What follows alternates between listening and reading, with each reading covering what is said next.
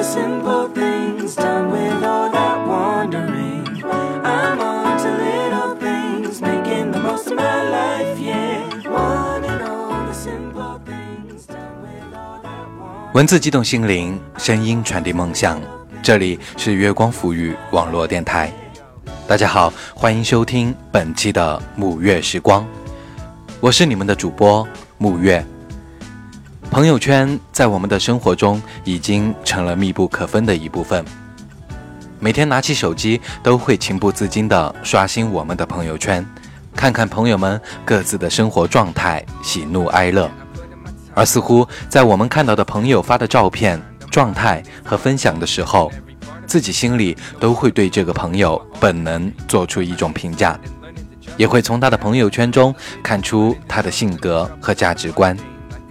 那今天就给大家带来一篇相关的文章，看你朋友圈觉得追你好贵，作者艾明雅，希望大家喜欢。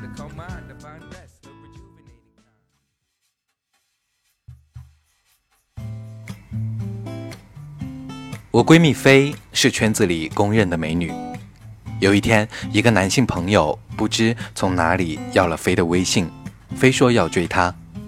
过了两天，我问闺蜜啥情况了，她说加了微信，互相寒暄了几句，然后就没有然后了。第二天，那个男生回了一句：“看你朋友圈，觉得追你好贵。”我一直觉得飞应该已经习惯了很多追求者的知难而退，但是其实他也挺郁闷。他说莫名其妙，翻翻自己的朋友圈没什么，也就是昨天刚吃了一顿西餐，前天逛了一次古镇，上个月去了一趟上海喝了个茶，三个月前去了趟韩国玩了个周末嘛，自证自花，问心无愧，乐得逍遥。这就叫很贵了。飞嘟哝了一句：“还好我没晒车晒表。”我也乐了。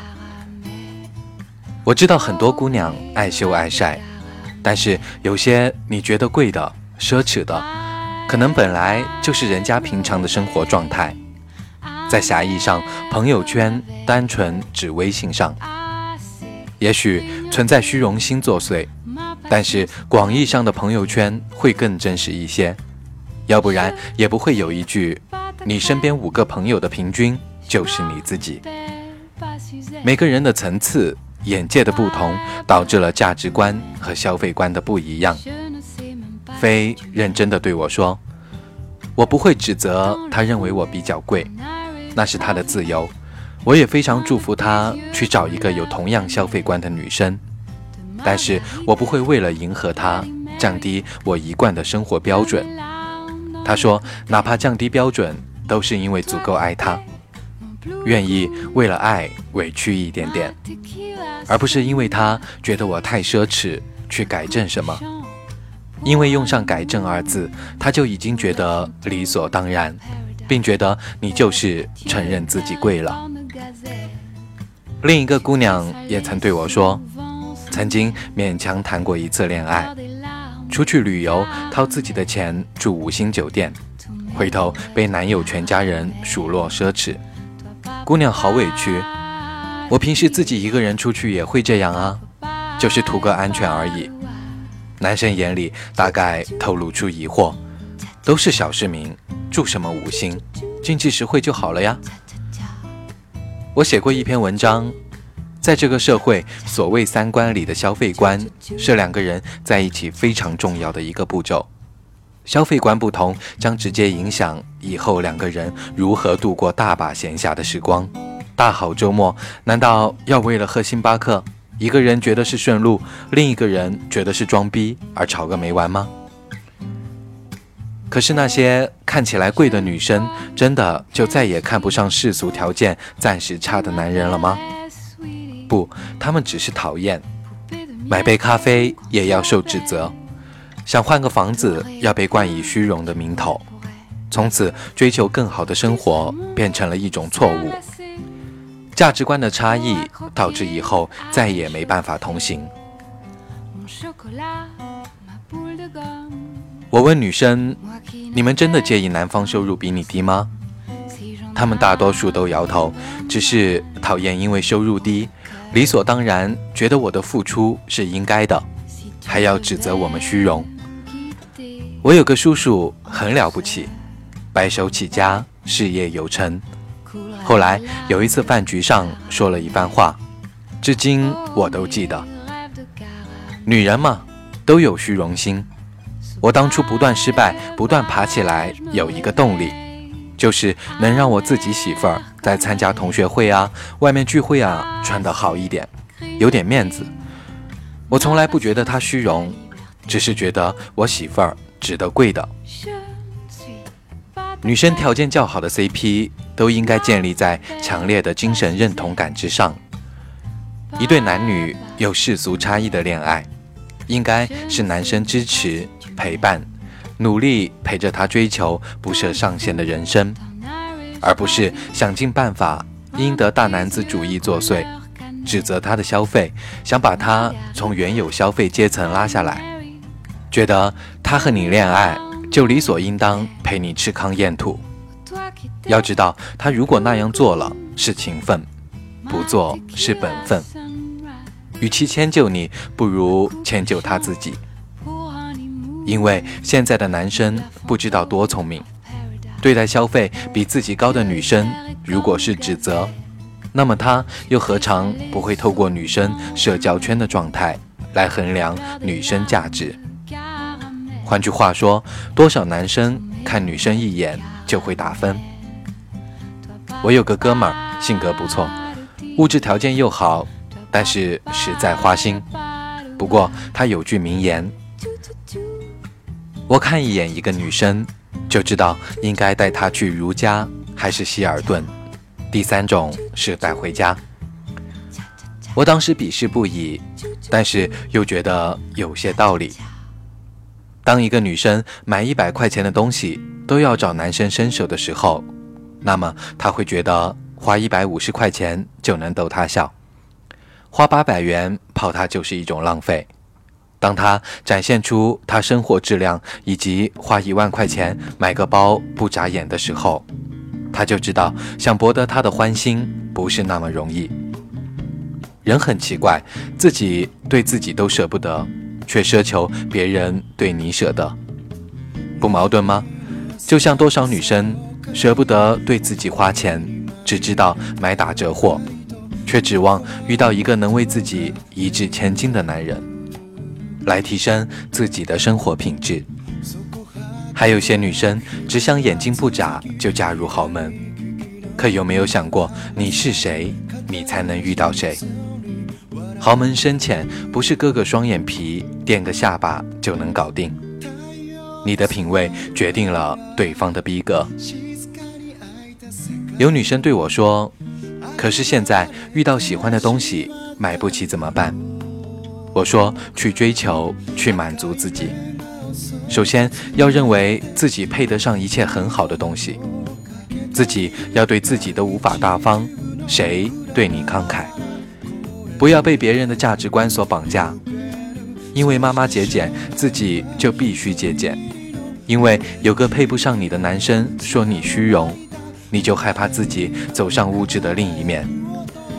很多男生不解，为什么同样是一个起跑线出来的女孩子，几年后他们就那么敢买，那么敢花？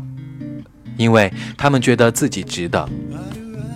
他们会忘掉自己小山村出来的也好，小县城出来的也好，在他们心里，一切通过自身努力换来的生活都值得被尊重。我曾经有一个男生朋友，也曾爱上过一个看你朋友圈觉得追你好贵的女孩。那年他有些自卑，因为对方女生的妈妈。提出他要拿出十万元聘礼才让他们结婚。那年十万元对他而言是个很吓人的数字。换做很多直男癌，马上要上网去吐槽依依。可是他并没有因此指责女方，因为他说我女朋友远远比这十万块更值得。后来女孩子也没有因此而离开他，他们坚持结了婚，他也创业成功。他这才明白自己爱上的这个女生会花钱的背后，是他个性上的大气而聪慧，果敢而坚定，从不过有上限的人生，这才是他敢于追求事业的底气。他们有着“你值得更好，我值得更好，我们都值得更好”的统一价值观，所以才走到如今。现在他经常开玩笑说，一定要把十万块恭恭敬敬还给丈母娘，因为看你朋友圈，觉得追你好贵，但是真的好值。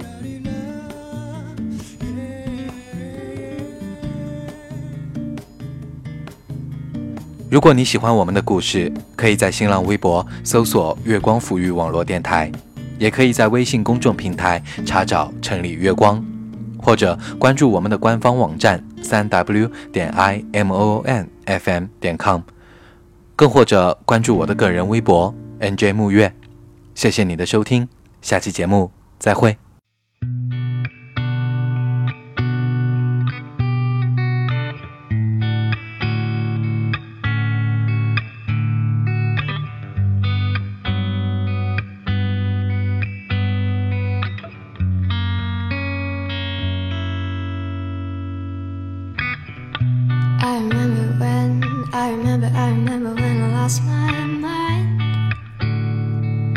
So pleasant about that place. Even your emotions have an echo in so much space. And when you're out there without care, yeah, I was out of touch. But it wasn't because I didn't know enough. I just knew too much.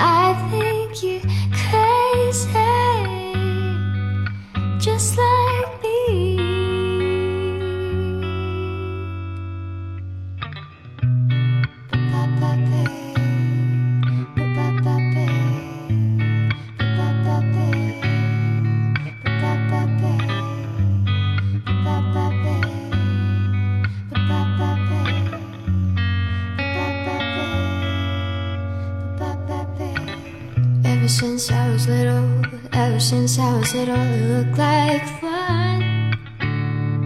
And it's no coincidence I've come.